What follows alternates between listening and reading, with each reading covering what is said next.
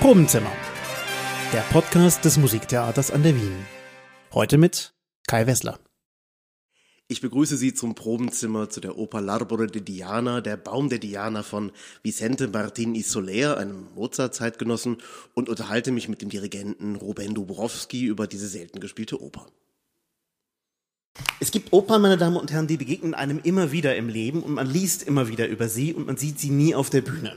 Im Fall dieser Oper ist es so, dass L'Arbore di Diana oft zusammen mit Don Giovanni erwähnt wird, denn der Librettist Lorenzo da Ponte hat diese beiden Opern gemeinsam mit einer dritten parallel geschrieben. Er hat in seinen Memoiren davon berichtet, wie er die Idee zu L'Arbore di Diana hatte und in kurzer Zeit drei Libretti schreiben musste für drei Komponisten. Antonio Salieri, Wolfgang Amadeus Mozart und Vicente Martin y Soler, das ist der Komponist von L'Arbore di Diana und er beschreibt weiter, wie er sich also in sein Haus eingeschlossen hat und einen Monat lang jeden Tag morgens, mittags und abends Libretti geschrieben hat. Don Giovanni ist in der Nacht entstanden und Labore di Diana jeweils am Morgen. Wer es glaubt, wird selig, aber die Geschichte ist sehr gut, zumal er ausführlich beschreibt, wie ein junges Dienstmädchen ihm morgens, mittags, abends und nachts die Zeit versüßt hat und ihn immer wieder in die Inspiration gebracht hat. Also Sie ahnen schon, Liebe spielt nicht nur in Don Giovanni eine große Rolle, sondern auch in dieser Oper.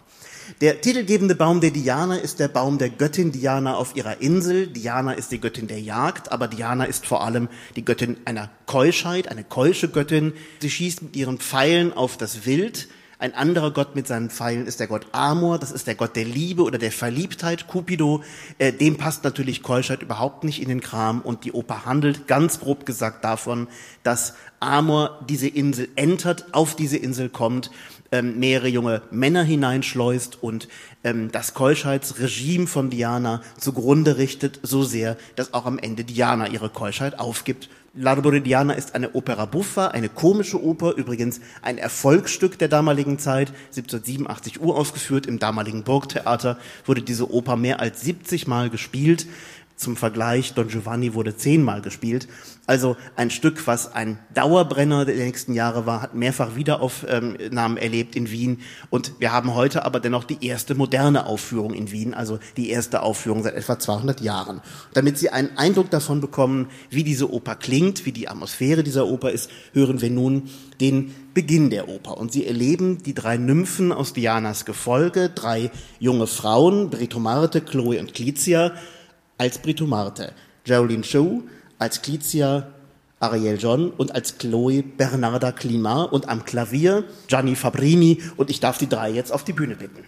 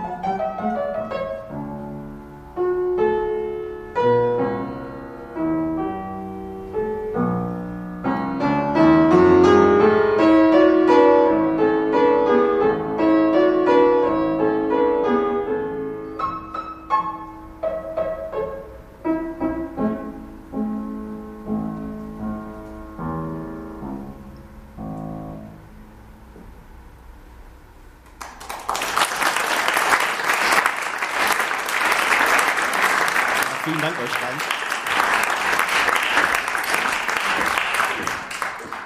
beiden. Lieber Ruben, du hast uns vor zwei Jahren die Oper L'Arbore di Diana vorgeschlagen. Was fasziniert dich an diesem Stück? Es ist ein Stück, das, wenn man zum ersten Mal die Partitur aufmacht, sagt man, wie, nur das? Man blättert und sagt, ja, aber nur das? Und dann beginnst du dich wirklich mit der Musik zu beschäftigen und es ist unglaublich viel da. Viel Musik, viel Theater, viel Drama, viel auch Intelligenz im Aufbau. Weil diese Einfachheit, die es hat, ermöglicht das, wenn es dann wirklich im Libretto dramatisch wird, das Drama in der Musik plötzlich so explodiert, dass man dankbar ist für diesen ganzen Aufbau bis dahin. Ruben, wenn man, ähm, wir spielen das Stück unter anderem natürlich auch deswegen, weil es ein Libretto eines berühmten Librettisten ist, nämlich Lorenzo da Ponte, der Literat war, der sehr intelligente Libretti geschrieben hat. Was steht in dieser Oper mehr im Vordergrund, das Libretto oder die Musik? Ich finde, dass für mich ist eindeutig, dass das Libretto der Motor ist von, vom ganzen Stück und äh, dass die Musik vor allem wenn wir auch mit Mozart vergleichen, ähm, anders, aber finde ich auch ebenso effektiv wie bei Mozart die einzelnen Rollen uns sehr hilft zu verstehen, die Persönlichkeiten von diesen Rollen und die Beziehung zwischen den verschiedenen Rollen. Also die Musik, finde ich, dient das Libretto sehr gut, aber äh, ja, Da Ponte ist der Chef. Jetzt hast du den Vergleich von äh, Mozart und äh, Martin Isolé natürlich schon angesprochen. Er liegt auf der Hand. Ähm, ich habe das Stichwort Mozart ja auch heute Morgen schon mehrfach genannt. Ähm, wie klingt denn die Musik von Martin Isolé im Vergleich zu Mozart? Also wie fühlt sich das auch für einen Interpreten an, diese, diese vertraute Vokabular zu haben, Musik aus dieser Zeit und trotzdem einen ganz anderen Stil?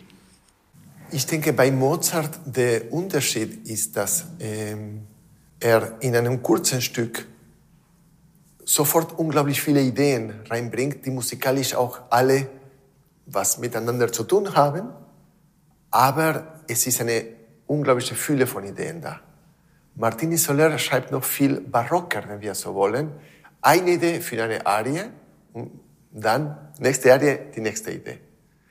Und das finde ich, äh, es erinnert mich zum Beispiel sehr an die Pergolesi-Opern, an diese napolitanische Opern, auch ein bisschen Buffo von Charakter, aber mit einer Einfachheit, die einem sofort auch Ohrwürme gibt. Also die Musik ist sehr, sehr gut abgewogen und wirklich einfach als Ergebnis eines Destillates und nicht einfach aus Mangel von Ideen, sondern das Gegenteil. Was für mich auch eine Assoziation, die mir immer wieder kommt, wenn wir die Musik machen, ist Schubert. Und ich finde, dass Franz Schubert sicherlich diese Musik gekannt haben muss. Es gibt manche Sinfoniethemen von Schubert oder gleich Liedthemen von Schubert, die wir gleich in der Ouvertüre von Martini Soler finden.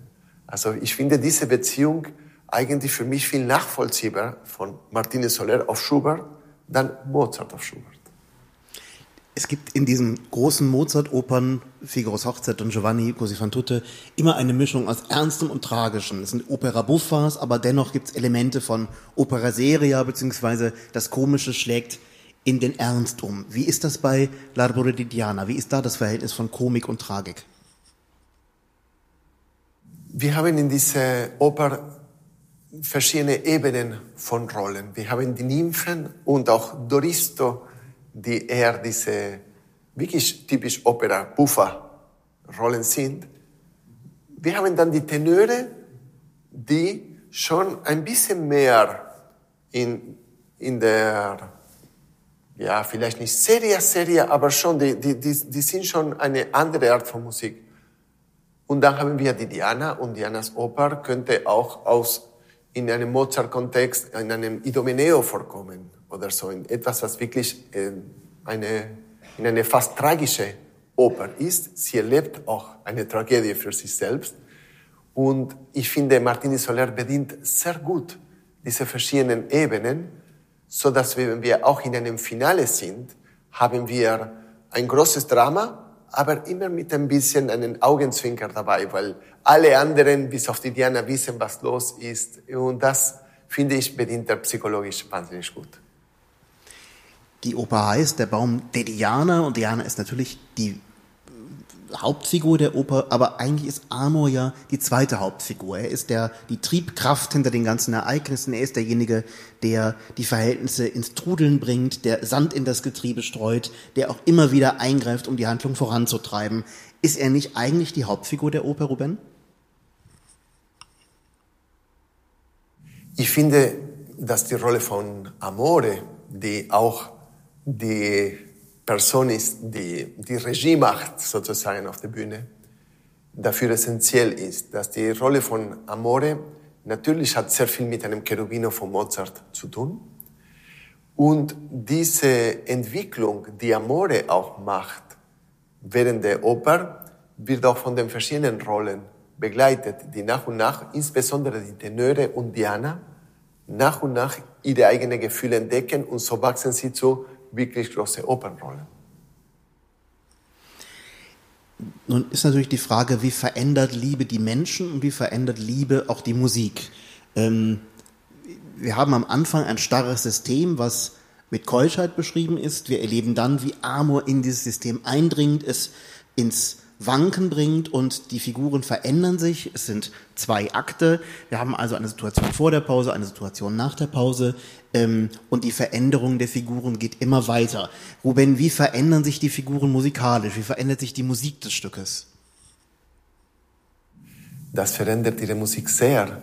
Wenn wir denken, wie die beiden Tenören Silvio und Endymione am Anfang klingen in ihrem Duett, wo miteinander streiten und wie das ein Streit ist, der man gar nicht wirklich ernst nehmen kann und wie existenziell es dann, dann später wird. Also merken wir, welche Seelenreise auch diese Figuren machen, auch musikalisch. Du hast das Stichwort barocke Oper vorhin genannt ähm, und die Frage ist ja, wir haben ja bei Barockopern oft, äh, bei den Opera Serias, Da Capo-Arien, wir haben es gestern Abend in der Halle E in Tamerlano erlebt, also eine relativ starre Handlungsführung, aber ich glaube, das meinst du nicht. Du meinst, du sprichst ja eher an die frühe Barockoper, die venezianische Barockoper von Cavalli, Monteverdi, wo Rezitative und Arien sehr ineinander fließen. Es sind relativ kurze Ensembles, wir werden das auch gleich wieder sehen. Wie stark ist das Stück als Bogen gedacht oder wie sehr hört, spürt man die Nummernform der Barockoper da wirklich raus? Das Ganze ist unbedingt als ein Bogen konzipiert, auch schon von Da Ponte. Und ich finde, Martini Soler macht das wirklich sehr, sehr gut, indem die Arien wirklich sehr nahtlos in einem Rezitativ weitergehen. Man hat oft bei den Beginnen von der Arien gar nicht das Gefühl, dass es ein Beginn ist, sondern es ist eine, eine Frage, die dann wirklich dann mit einer Arie beantwortet wird. Und da finde ich es auch besonders schön, dass wir Gianni Fabrini bei dieser Oper haben, der ein Meister der Rezitativs ist und auch der Dramaturgie, der musikalischen Dramaturgie, die es ermöglicht, an diesem Bogen zu erzählen.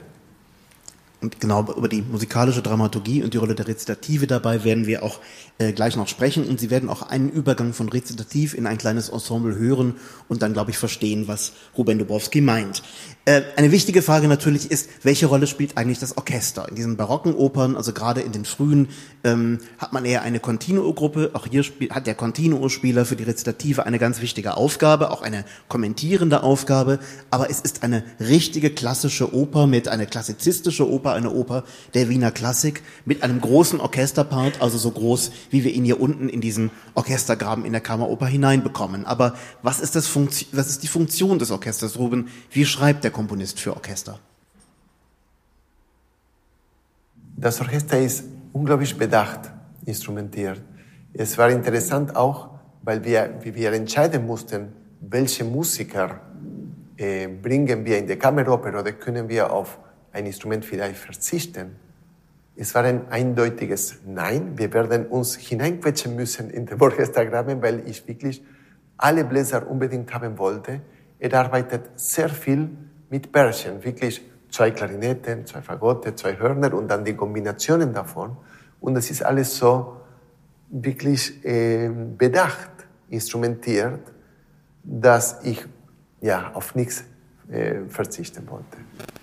Nun ist es ja ein bisschen eine ähm, besondere vielleicht Situation, oder wir haben Erwartungen an einen spanischen Komponisten. Martin Isoler stammt aus Valencia, aber er hat dann seinen Weg über Venedig nach Wien gemacht. Er ist von Wien aus dann nach St. Petersburg gegangen, wollte da Ponte mitnehmen. Der ist im letzten Moment abgesprungen, was ein Fehler in seinem Leben war. Die beiden haben sich später in London wieder getroffen. Also äh, Martin Isoulet ist ein europäischer Komponist. Aber natürlich erwarten wir als Deutsche immer ein bisschen, wenn ein spanischer Komponist schreibt, ob die Musik dann wohl auch spanisch klingt. Ich kann Ihnen versichern, ähm, das ist nicht der Grund, warum wir einen spanischen Regisseur engagiert haben. Und es ist nicht der Grund, warum wir einen argentinischen Dirigenten engagiert haben. Aber natürlich stellt sich die Frage, Ruben, du hast ja auch viel ähm, historische Musik mit, mit Volksmusikelementen gemacht. Klingt die Musik in irgendeiner Weise spanisch? Spanisch? Es gibt spanische Musik und zwar relativ früh am Anfang schon kommt ganz deutlich vor, die Nymphen singen einen Text mit dem Rhythmus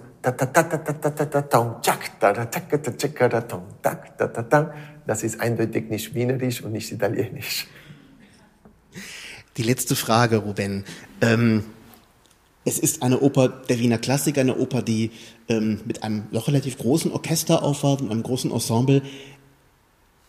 Passt es in die Kammeroper? Ist es ein gutes Stück? Warum? Nein, warum ist es ein gutes Stück? Es ist ein sehr gutes Stück für die Kammeroper, aber warum ist es ein gutes Stück für die Kammeroper aus deiner Perspektive? Ja, ich finde, das Stück passt super in die Kammeroper, weil es ein Kammerstück ist. Wie die, viele der Mozart-Opern auch, nur die bringen wir in den großen Häusern nur, weil sie so beliebt sind. Aber natürlich braucht das die Intimität zwischen den Figuren. Es braucht auch eine Art von natürliches Miteinander agieren, was nur in diesem überschaubaren Raum möglich ist. Wenn du eine zehn Meter weite Bühne hast, agieren die Figuren anders. Und äh, ich finde, das ermöglicht uns auch, an den Text zu denken und den Text zu bringen und die Musik als Vehikel äh, dafür und nicht, dass wir Hauptsache füllen wir einen Raum mit Klang, weil dann würden wir Da Ponte sehr opfern und das wollen wir definitiv nicht. Vielen Dank, Robin Dubrowski, für das Gespräch. Wir hören noch ein bisschen aus der Oper und lernen nun die drei jungen Männer kennen und lernen vor allem Amor kennen. Amor ist eine Figur, die oft auf Opernbühnen auftaucht, vor allem in der Musik des 17. und 18. Jahrhunderts. Amor wird immer mit einem Sopran besetzt. Und wir vergessen manchmal, dass Amor eben keine Frauenfigur ist, sondern dass Amor ein junger Mann ist, ein Knabe, ein knabenhafter Gott. Und diese ähm, Funktion von Amor als jemand, der Menschen verliebt macht mit seinen Pfeilen und der das sehr übermütig tut und verantwortungslos und ohne danach zu fragen, ob Liebe etwas mit Ehe zu tun hat. Also in anderen Worten, ein Gott der Verliebtheit und ein Gott der Sexualität Sexualität.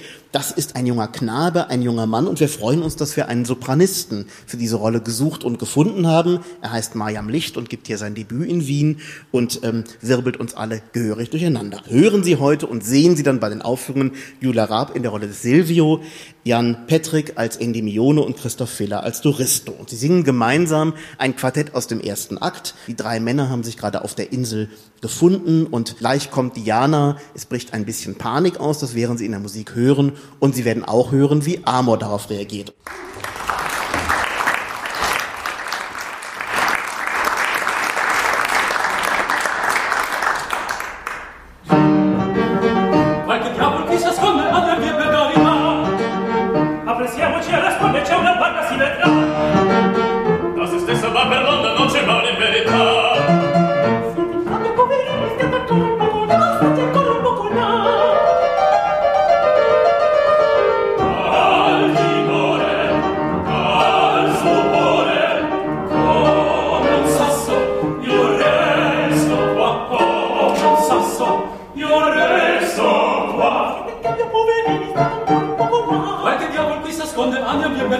Appressiamoci alle sponde, c'è una barca, si vedrà. Ma se stessa va profonda non c'è mare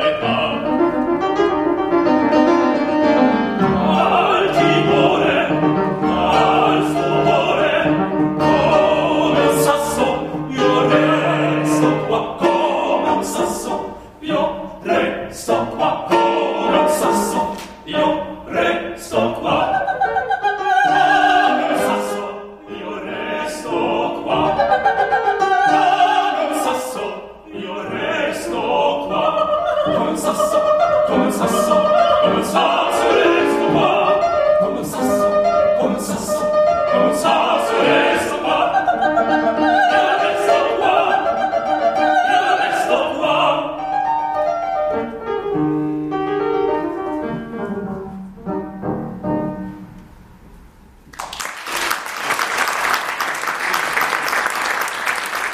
Von L'Arbore di Diana findet am 3. Dezember in der Kammeroper statt und wir werden dann als Diana die Sängerin Veronika Kangemi erleben. Und unser nächstes Probenzimmer geht um unsere Familienoper Amal und die nächtlichen Besucher. Christian Schröder wird sich dann mit den Beteiligten der Produktion unterhalten.